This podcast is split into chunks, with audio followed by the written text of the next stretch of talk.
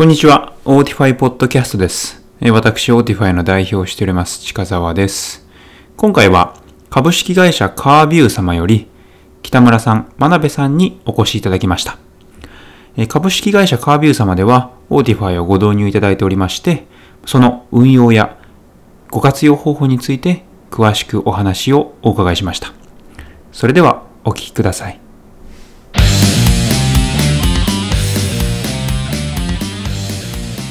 はい、よろしくお願いします。はいよろしくお願いします。では始めさせていただきます。真鍋さん、北村さん、本日はお越しいただきありがとうございます。どうぞよろしくお願いします。こちらこそありがとうございます。よろしくお願いします。こちらこそよろしくお願いします。ますまず最初簡単に北村さん、真鍋さんの自己紹介をいただいてもよろしいでしょうか？はい。私から、真鍋から始めます。はい株式会社カービューの QA チームで QA 活動をしている真鍋と申します。普段はマニュアルテストの監督とか、実際にテストの行うこととかもしてますし、メインは今、自動テストっていうことで、 Autify 使った自動テストとか、あとはアプリの方は PIM を使って自動テストの作成とか運用とかを担当しています。ありがとうございます。では、北村さんよろしいでしょうか？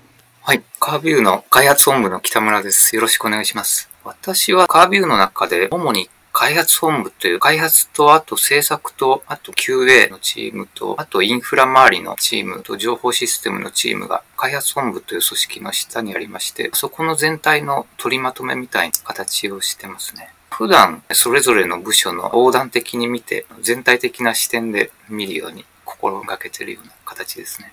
もともとはエンジニアで最初はプログラムを書いたりとかいろいろそこからマネージャーになってプロジェクトのマネジメントとかいろいろ少しずつ見る範囲が広がっていったような感じですね。であとプライベートで言うと3、4年前ぐらいから実はランニングを始めてましてこれ載せなくてもどっちでも大丈夫です。いや、ぜひお話しください。皇居ラン、皇居のそばに会社があったっていうのもありまして、会社の人たちと一緒に皇居の周り走ったりとかして、で最近はリモートワーク、テレワークが中心なので、自宅周辺を週1ぐらいのペースで、まあ5キロから10キロぐらい走ってる感じです。10キロ？そうですね。週一で10キロたまに頑張って10キロぐらい走ってます。いや、僕も走らなきゃと思って全然長続きしなくて。運動不足になっちゃうなっていうのがですよねそうですね。本当リモートワークになってから、ちょっと長めに歩くだけで翌日筋肉痛になったりするあので、そうですよね。本当にやばいなと。私も体重が最初4キロぐらいちょっと増えたりして、最近また戻りつつあるんですけど、ランニングのおかげです。そうですね。素晴らしい。ちょっと僕も頑張んなきゃいけないなと、お話聞いて思いました。ありがとうございます。ありがとうござはいいます。。ありがとうございます。次に、カービューさんのご紹介もぜひいただきたいなと思っております。はい。私から一応社名にカーという車という単語が入る通り、車を軸にインターネット上で総合的にサービスを展開しているような形ですね。大きくは割と昔からあるのがミンカラ、みんなのカーライフっていうミンカラっていう SNS がありまして、割と本当に車が好きなコアなユーザーが中心に割とカスタマイズしてたりですとか、そういった人たちのコミュニティのミンカラというサービスがあったりですとか、あと、カービューびっくりっていう自動車の総合サイトみたいな形で、Yahoo とちょっと一部プラットフォームとか一緒になったり、Yahoo ドメイン、サブドメインになってる感じなんですけど、新車のニュースの情報だったり、モーターショーとか、あとは中古車であったりですとか、あとは車を持ってる人が自分の車を買い替えるときに、ちょっと高く売りたいときに、車の査定みたいな引っ越しの例えば一括見積もりみたいなそういうのと似た形で愛車を一括で査定してもらうとかそういうのがあったりですね。あとは去年の2月3月ぐらいに車検の仲介みたいな形のをリリースしたりですとか、あとピッテというスキルシェアみたいな車に特化したスキルシェアみたいなサービスが基本は車を軸にメディア系からコマース系から幅広く展開している会社になります。かなり多くの事業を展開されてますね。そうですね。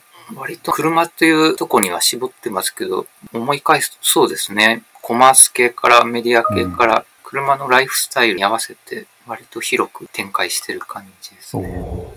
じゃあそうすると結構開発本部自体もエンジニアの方多くいらっしゃって、QA もかなり見る幅が広いのかなと思ったんですけれども。そうですね。やっぱりコマース系のものからメディア系から QA もテストっていう観点では、またちょっと特色が違ったりとか、うんクリティカルな度合いが違ったりとか、そういうのはあったりっていうのはありますね。確かになるほど。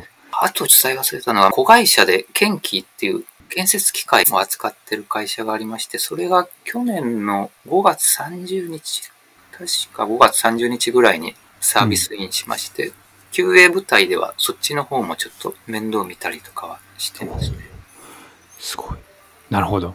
真鍋さんかなり見る幅が多くて大変そうですね。そうですね。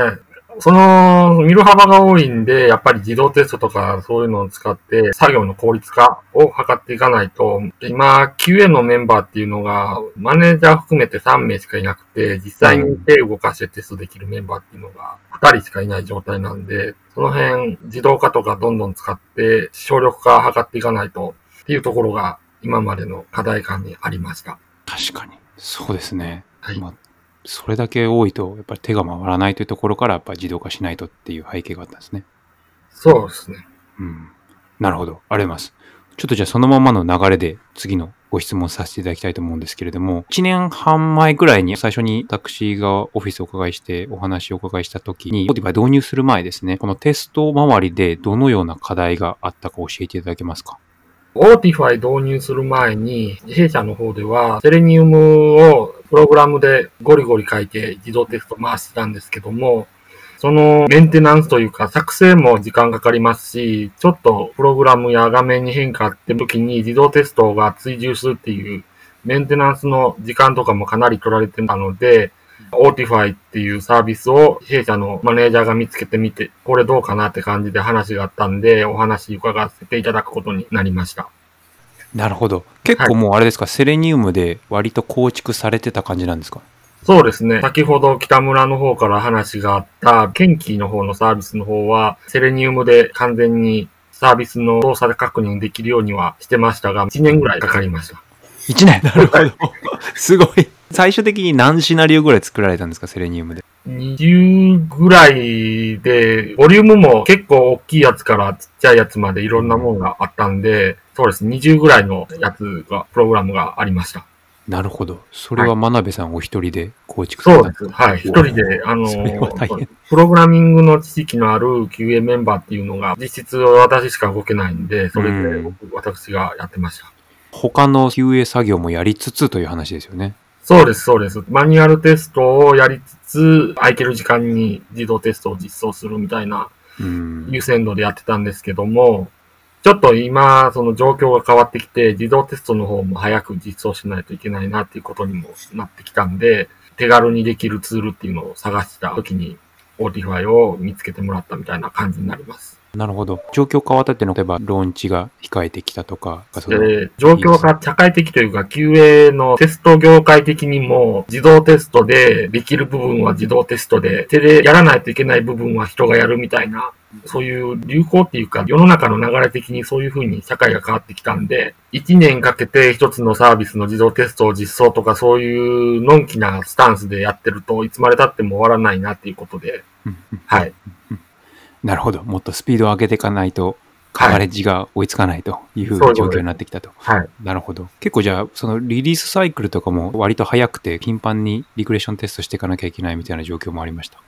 そうですね。一つのサービスでは、毎週水曜日にリリースっていうのが決まってるので、水曜日に開発者がテスト環境にリリース状態に変えてもらえると、そこで自動テストするっていうのが手動で作ったコードの時から自動テストを行っている状態でした。なるほど。はい。ありがとうございます。状況だいぶよくわかりました。北村さんの視点からも何か感じられてた課題とかってございましたか？そうですね。やっぱり自動テストって運用保守とかがなんだかんだメンテナンス、 Selenium でコード書かないといけなくて、コードのメンテナンスとか、先ほど真鍋がありました通り、元の UI が変わった時とか、やっぱそこら辺がすごい課題かなっていうのは感じてまして、やっぱり Autify さんのこのツールがまさにそれを解決してくれるっていう。で、一番大きいのが自動で Selenium のコードを作ってくれるっていうのはもちろんなんですけど、元の UI が変わった時に通知してくれて、それで再度そういうのを変更するかとか選べたりとか、そういうとこがすごいなっていうのは思いますね。ありがとうございます。実際、真鍋の方が Spotify で作ってるシナリオの数とか、それに費やした時間とか見てても、真鍋さんどれくらいでしたっけ？従来、セレニウムで書いてた時と比べると、1シナリオあたり、もうかなり母数削減になってますもんね。そうですね。手動で書くときに1週間ぐらいかかってた長いシナリオでも、1日ちょい時間かければ、 Autify でテスト作成できるみたいな感じになってます。そこら辺がそうですね、大きいのと、あとは意外なところで、なんだかんだサイトで障害とか事故みたいな、プログラムのミスとか、そういうのもあったり、たまに起きちゃったりするんですけど、そういうのの再発防止とかで、本当に基本的な動きとかは、 Autify で流してとか、そういうのが少しずつできるようになってきてるかなっていうのはありますね。おなるほど。ありがとうございます。週1でリリースしていくみたいなお話がありましたけれども、北村さんの視点からサービスのリリースサイクルの高速化みたいなところと、品質を高めるみたいな両面について、どのようにお考えでいらっしゃいますか？そうですね。一応週1というのが、ちょっと念のためですけど、ケンキーの場合が週1になってまして、他カービュー内のサービスは、サービスによって週1のとこもあれば、割と不定期にっていうのも、もう少し短いサイクルっていうのもあるんですけど、なんだかんだリリース、ビジネス側としては、高い頻度でリリースしたいっていうのがありまして、うん開発側の組織としては、ちょっと品質っていうのがどうしても時間との、そこら辺はやっぱり自動化していくっていうので、技術的なところ、そういうので仕組みで解決するのが一番なのかなっていうのはうん考えてますね。今後もやっぱりなるべく効率化していってっていうところで、今 CI/CD みたいな形で、Spotify 完全にリリースサイクルに自動ではまだ組み込みができてないので、多分今後そのあたりさらに進めていけたらっていうのは考えてますね。なるほど。やはりリリースサイクルの高速化と品質の担保みたいなところって、下手すると相反するものになるかなっていうのはいがあるんですけれども、やはり先ほどおっしゃられてたようなビジネス側としては、やっぱりできる限り頻繁に出していきたいみたいなところって、はい背景としてはユーザーとかお客様の要求がすごいたくさん来るので、どんどんどんどん解消して早めたいみたいなところがあるんですか？そうですね。お客様からの要求、問い合わせとかそういうのもありますし、あとは社内でも結構いろんな新しいことを、ちょっとした回収でもいいから、いろいろやりたいことが結構要求として上がってきてたりっていうのはありますね。あといろいろ試したいっていうの、UI をちょっと回収して試したいですとか、うんそういうのもあったり。ああとは、ね、今、Yahoo グループというのもありまして、割と Yahoo のサービスと連携しながらっていうのもありまして、そこで結構足並み揃えて、割と早いサイクルでいろいろテストというか、サイトのテストみたいな、AB テストみたいのとか、なんかそういうのもあったり、PDCA 的に短いサイクルで、ちょっといろんな施策の効果を確認したいとか、そういうのもあったりしますね。ああ、なるほど。じゃあ Yahoo さん側も結構早いサイクルの中でやられていて、本社側もそれに合わせていく必要もあるっていう感じなんですかね。そうですね。うん Yahoo も多少部署によってちょっとあるかもしれないですけど、なるほど。なるほど。ありがとうございます。確かに。そうですね。やはりどんどん要求が多くなってくる中で、できる限り早く解決して事業を加速させないとっていう背景がやっぱりありますよね。我々も、あの、皆様からたくさんご要望いただいてて、はい早く早く解決しなきゃというのは、常日頃考えております。でも、モーティファイさんすごい早いなっていうのは、なんか肌感で思いますね。いろんな対応される速度が。ありがとうございます。本当まだまだエンジニアのリソース足りてないんですけれども、できる限り。使い始めてからでもだいぶ変わってますもんね。そうですね。もう1年の間に相当いろいろ出したかなとは思います。はい。うん。ただまだまだ足りてないところたくさんあると思うので、いろいろとご指摘いただければと思っております。頼もしいですね。いえいえ、とんでもない。もう本当なんでしょう。皆様の本当にフィードバックが一番大事というか、それによって機能開発が進められているので、我々からこうした方がいいんじゃないかみたいなので機能を作ることってほとんどなくて、全部の機能は皆様のリクエストから生まれてるって感じですね。はい。ですのででも、、そういうのが理想ですよね。そうですね。はい。逆にそれがなくなっちゃったらどうなっちゃうんだろうっていう感じですよね。何作ったらいいかわかんなく。今のところだからそういう意味ではありがたいことにたくさんご意見いただいているので、はい。どんどん進化できているというおかげでございますね。はい。ありがとうございます。はい。実際、そういった背景で Notify ご導入を決めていただいて、実際導入していく中で導入時の進め方、導入していく中でつまずいた点とか、もしあればお聞かせいただけますか？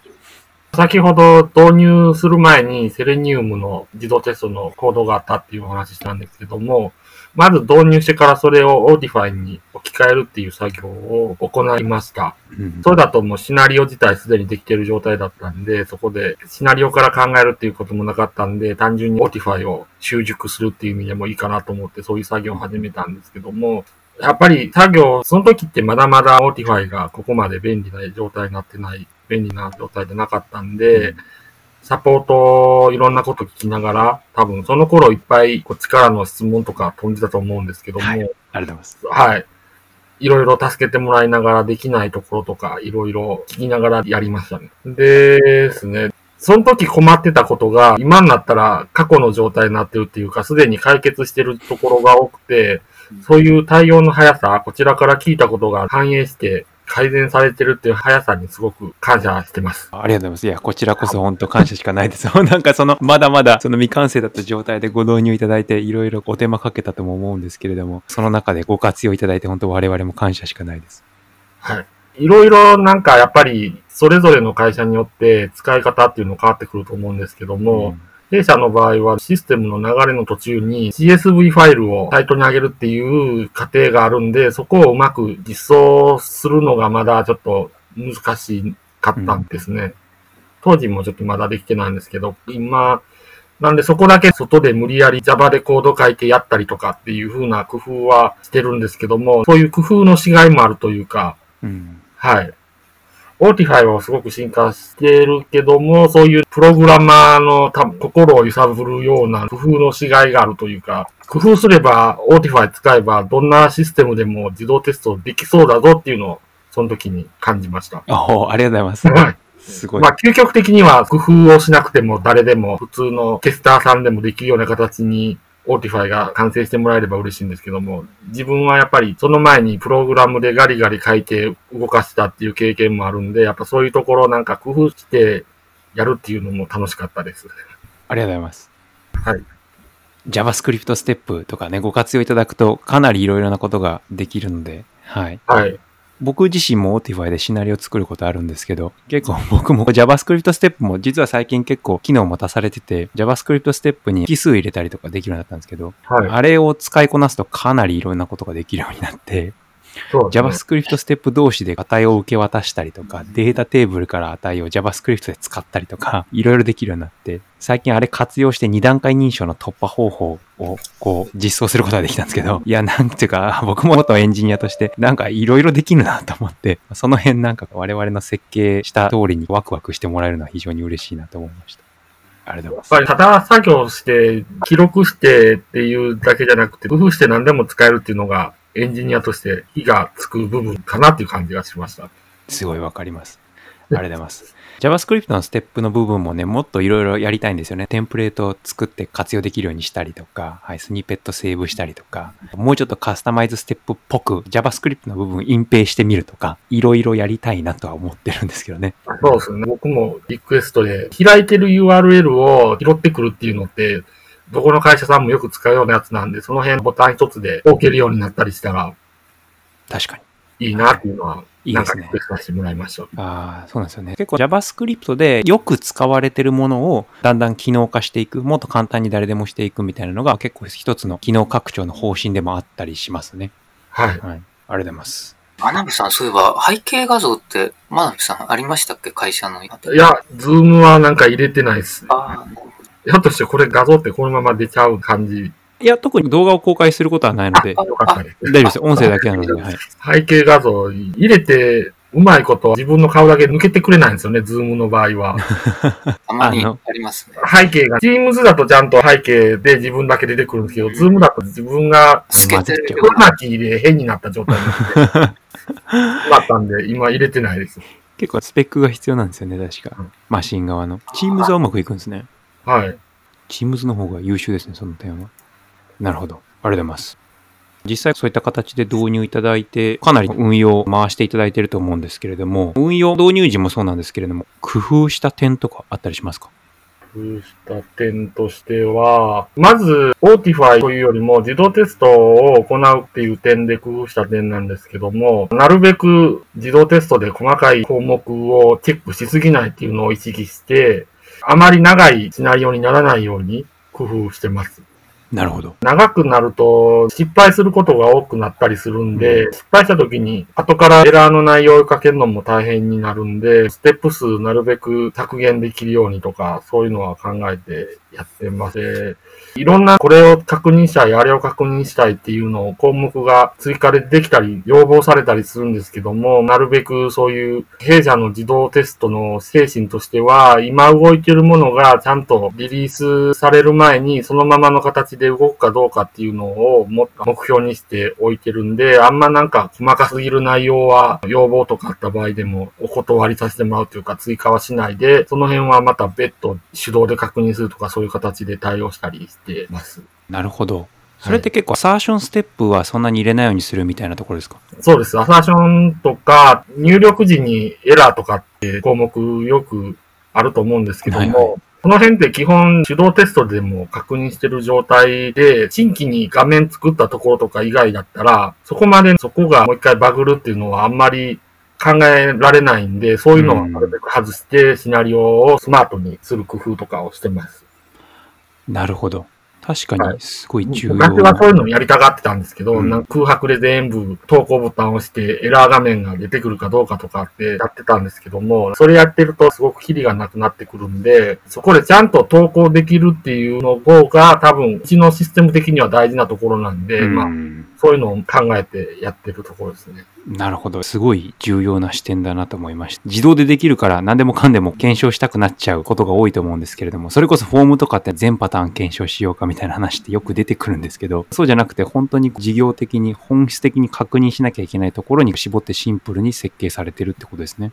そうですね。テスト自体、今、Chrome とかのやつで早くなったって言っても、最高で10分ぐらいかかるやつとかもあるんで、うん。そこにそういう入力のチェックとか入れてるとさらに時間かかっちゃって、リリースの速度の求めるっていうところでもやっぱりある程度はスマートにしないといけないかなっていうのは感じます。うん。確かに。ありがとうございます。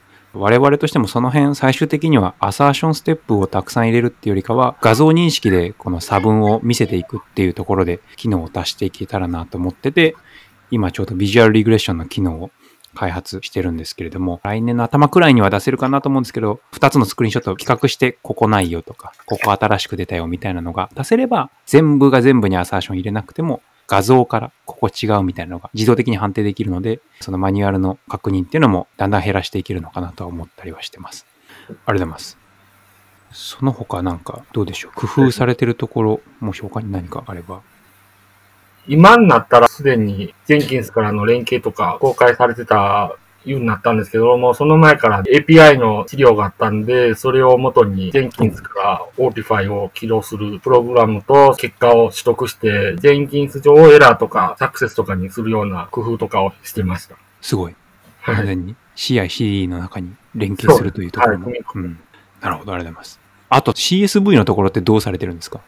CSV のところは、まだ JavaScript の機能拡張が終わってない状態で実装したんでうん、結局そこだけ Java コードを埋め込んでます。なんで、動作 A の後に Java を Jenkins 上で動かして、Autify で実装できなかった部分が終わったらまた Autify に戻るみたいなすごい。をやって無理やり動かしてます。それすごい工夫ですね。それはそう、ジェンキンス上でシーケンシャルに Autify で A をやった後に Java 動かして、その後 B やるっていうのをジェンキンス上で組んでるってことですか？そうですね。えパイプライン使ってやってます。すごくないですか？そういう活用方法初めてお聞きしました。多分その時に、例えば Audify のテストで何か引数みたいなものを渡せませんかっていうテスト自体の結果に引数とかを残せれば直接渡せるのになっていうのがあったんですけども、取引番号とかそういう類の数字を一つでも変数で残せたらいいなっていうのは要望で挙げさせてもらったことあるんですけど、こういうことか。それってあれですか？最初にやった A の結果を受けて Java 側で。取引番号を取ってきます。その取引番号を Java のプログラムのところと、あと残りの B のところで動かすみたいなことをしたかったんですけども、なるほど。今はそういうのできなかったんで、取引専用のアカウントを毎回同じアカウント使ってるんで、そこに一番上に出てくる項目が Autify A で動いたところの取引だなって判断を機械的っていうかさせてなるほど。画面から見て、一番上のやつが多分今終わったやつなんでこれだってことですね。はいはいはい。なるほど。あこれなんかやり方ないかな一応結果の API では取れるので、だからこれは結果の API とかで取ってきた値が取得できれば良さそうですよね、多分。はい。なんか A の中で JS のプロセス作っといて、そこにこれをリターンするよってやったら API に、それが出てくるってことですね。はい、出してくれるとかしてくれると、途中の Java に行った時に間違ったデータ開いたりはしないかなと。まあ今まで間違ったデータ開いたことないんで問題ないんですけども。ちょっと気持ち悪いですよね別の人が手動で動かしたとかっていう時にうまく動かなくなる可能性もあるんで。確かに。はい。っていう大きな使い方やってます。なるほど。すごい。なるほど。すごい。めちゃめちゃ活用されてますね。はい。すごい。すごい面白いお話聞きました。なるほど。ファイル操作はそうですよね。最初にお話伺いしたときに、そのファイル操作自体 JavaScript でできますかっていうお話いただいたと思うんですけれども。あそうですはい。ファイルを今って、 Autify 上でファイル作って保存する空間がないんで、そうですね。はい。結局、やっぱそこの部分を Java にしたみたいな感じで。そうですね。保存しようとすると、保存の領域はやっぱり一回実行したら捨てられちゃうので、はい。取ってくる方法がないですよね。だから作ったコンテンツを、コンテンツをどっかその API に投げて、そっち側で保存するみたいな、ちょっとめんどくさいことになりそうですよね。そうすると。なるほど。確かに引数というか、値が取ってこれれば万事解決っていう感じですね。そうすると。そうですね。なるほど。ありがとうございます。いや、すごいやっ。ぱそういうのを解決した時に楽しかったですね。確かに。できたって感じですね。達成感がすごい。思いつく段階でも達成感ありました。こうやったらできるんだって。やっぱ悩むんですよね、そこで。そうですよねこうやった。ら、 Autify に落とし込めるかなっていうので。すごいですね。これなんかぜひブログとか書いてほしいですね。いやいやいや。まあこれってすごく弊社の特別な昇流っていうか、それで実現したことなんで、一般的に皆さんがそういう情報必要なんかどうかはわからないんですけども。いや、でも、なんかこういう話はちょくちょくあって、はい。例えばテストプラン間で値の受け渡しをしたいみたいな話とかってたまにあるんですよ。はいはよくよくお話をお伺いすると、要はそのバッチ処理が間に挟まるとか。い。一緒ですね。そうです。同じ話だと思うんですよ。だからはい A やった後にバッチ処理挟まって、で A やったその結果が変わるからその結果を B で確認したいと。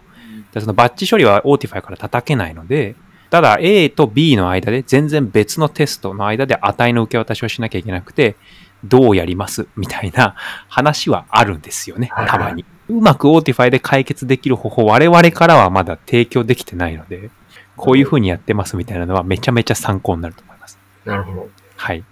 ぜひ、使えれば何でもできるような気がしますけど、そこの辺は。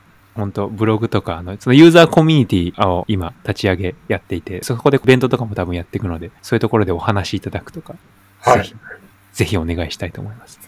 はい。北村の了承を得れれば。そうですか。大丈夫ですね。全然もう大丈夫です。了承いただきました。よろしくお願いします。向こうからやれと命令出たんでやります。ぜひよろしくお願いします。ありがとうございます。すごい。いやー、すごい。かなりテクニカルなお話が聞けて、すごい楽しいです。ありがとうございます。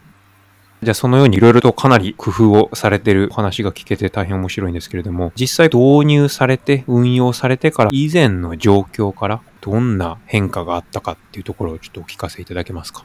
Autify 導入してから、今年の4月ぐらいから、北村の方から開発部全体に旗振って QA で Autify 入れて、リリース前のチェックを行ってますよっていうのを大っぴらに開発部に宣伝してもらって、結構 Autify が社内で浸透してきて、ウェブの自動テストが社内で行われてるんだっていうのが周知される状態になってきてます。嬉しい。それに伴って、今まで天気っていうサービスと、あとミンカラっていうサービスの自動テストのみだったんですけども、その他の車検とか、あとは中古車査定とかそういうところも自動テストを広げていって、開発する人とか、企画でする人とか、リリース前に動かせるような状態に今なりました。すごい。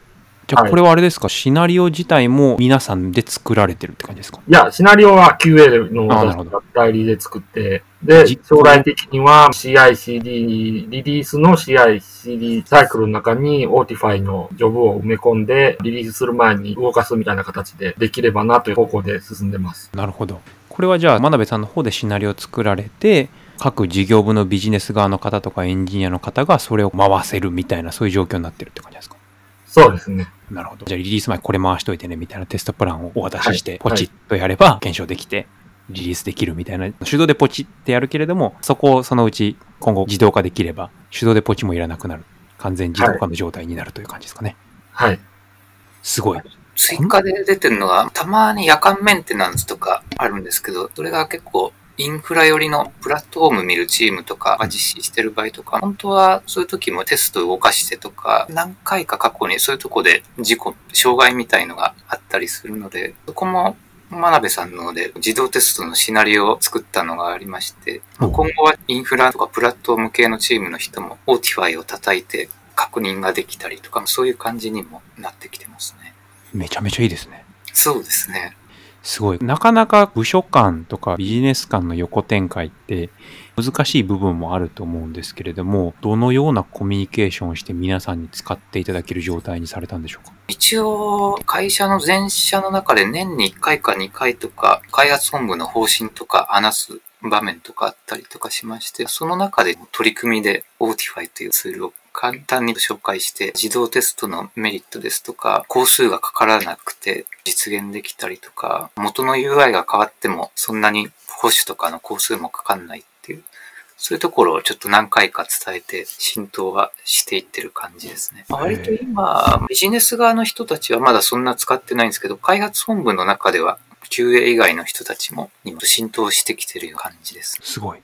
やはり皆さん簡単に検証できるっていうところにメリット感じられて、ぜひ使ってみたいっていう感じになったんですかね。そうですね。少しずつそこら辺の意識が変わってきてる感じはしますね。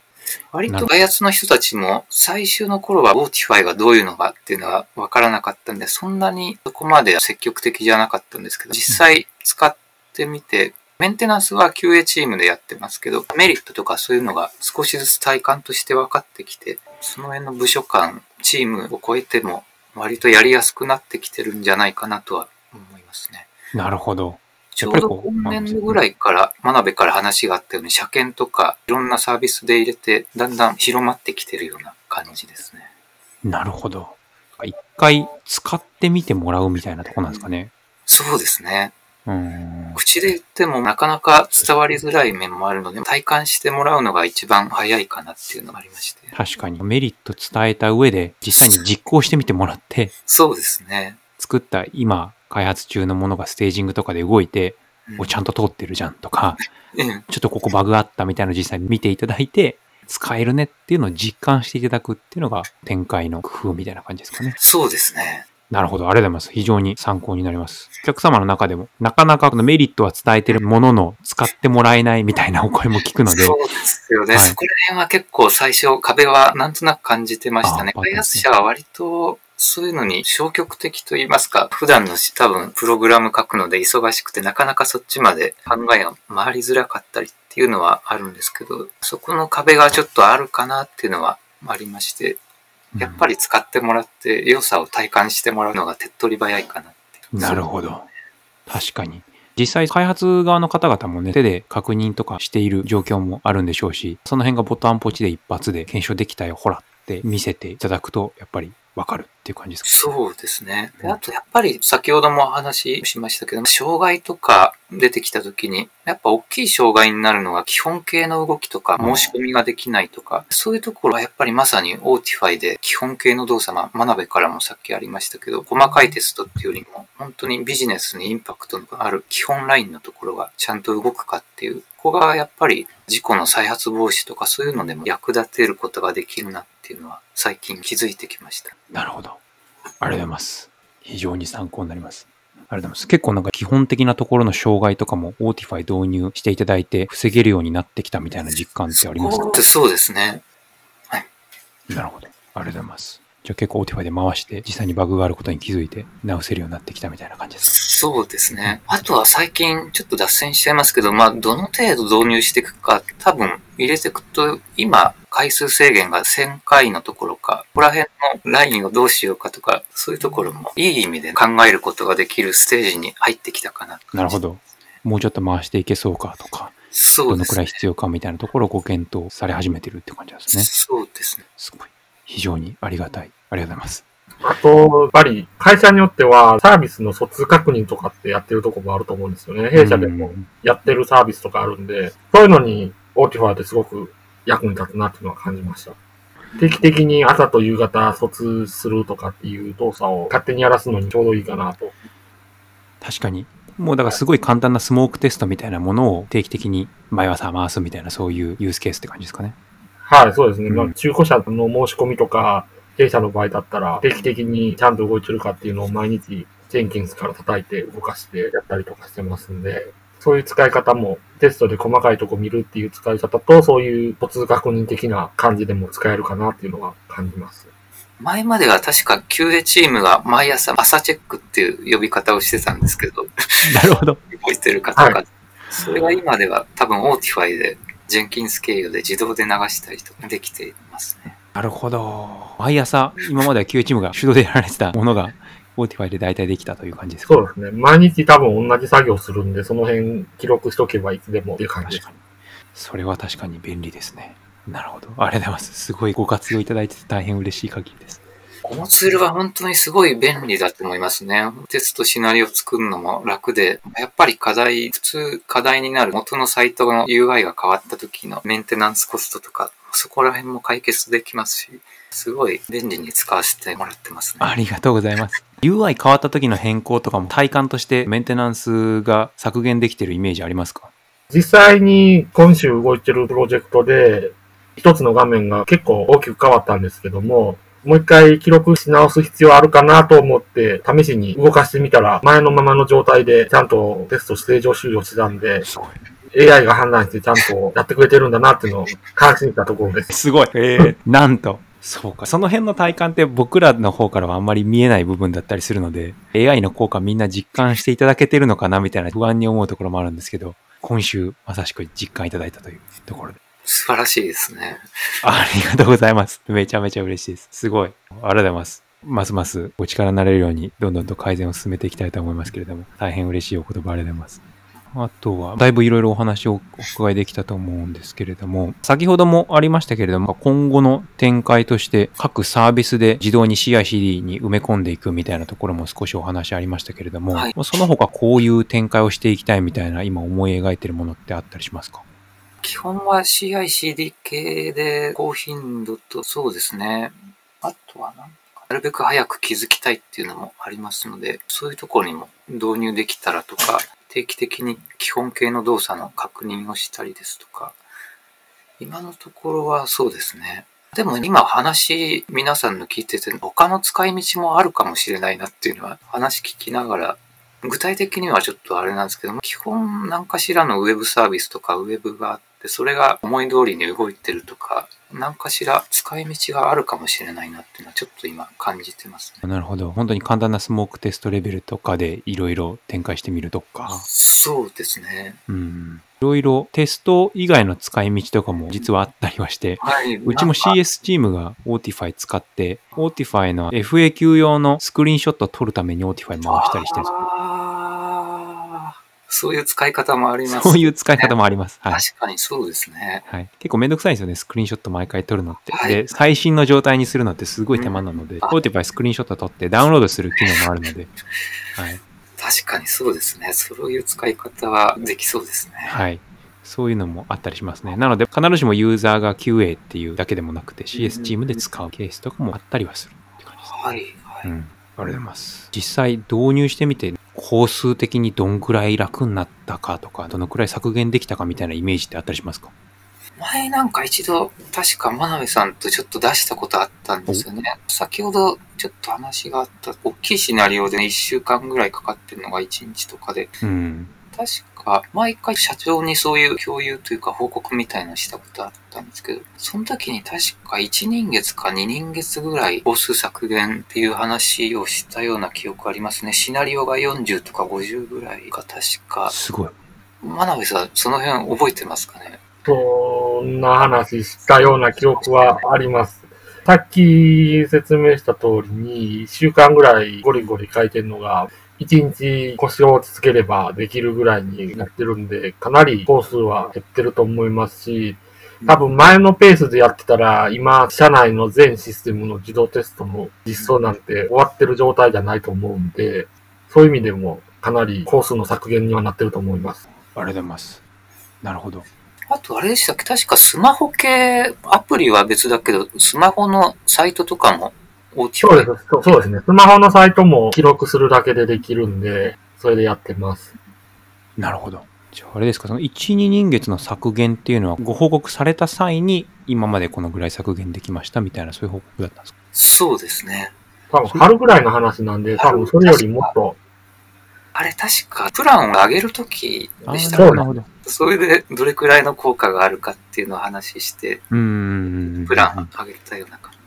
じゃあ大体導入されて1年ぐらい経った時にまとめてみて1、2人月ぐらい削減できてるっていうそういう結果だったって感じですかね。確か真鍋さんそうですよね。はい、そんな感じだったと思う。はい。。というな。うんなるほど。ありがとうございます。そんなに貢献できたこと大変嬉しく思います。ありがとうございます。スマホもさっきもちょっと話変わりますけども、スマホのアプリは今 PUM で実装されてるっておっしゃってましたけど、結構スマホのアプリの自動化も多い感じなんですか、スマホのアプリの方の実装は、ミンカラっていうサービスのアプリをメインにやってるんですけども、うん。そこも今、今年の4月から作業を始めて、今、半分ぐらいまで終わったかなっていう状態まで持ってってます。なるほで、ど。っていうのも今もう Autify の新規のシナリオってほとんどもう実装終わってるんで、そちら手かからなくてう動かしてるだけの状態なんで、今アプリの方に頑張ってできるみたいな形になってます。なるほど。アプリの方結構大変ですか？アプリの方は、アプリもなんかだいぶ作りやすくなったっていうか、うん。ツールいろいろ出てきて、海外のツールなんですけども、そういうのを使って画面の様子とか簡単に取得できるようになったんで、楽にはできるようになってますけども、勝手が Web と違うんで、その辺で悩むことはありました。あと、OS バージョンによって、動くとか動かないとかっていうものが出てきたりして、そこで詰まったりしましたけど、今、それも解決できたんで、順調に進んでるところです。なるほど。はい。ありがとうございます。そのウェブの方が手離れて、他のことにこう集中できるようになったというはいところですね。ありがとうございます。だいぶいろいろお話をお伺いさせていただきました。最後に、これからテスト自動化に取り組む方々へ何かメッセージをいただければと思いますけれども、いかがでしょうか？先ほども言ったんですけども、あんまり複雑なテストを最初からやろうと思わずに、最初は基本動作がちゃんと動くこととかそういうスタンスでテスト設計をして、Fortify で記録してテストを動かすような形で進めていって、その後でどうしても事故が起こったからここはどうしてもチェックしたいとかって言ってできたら、間に継ぎ足ししていくみたいな形でやった方がいいのかなと思います。 Autify の方は誰でも使えるツールということなんで、私みたいにエンジニアの魂がある人がいじっても楽しいし、普通のテスターの方がいじっても十分使えるツールなんで、ぜひ使っていただきたいなと思います。ありがとうございます。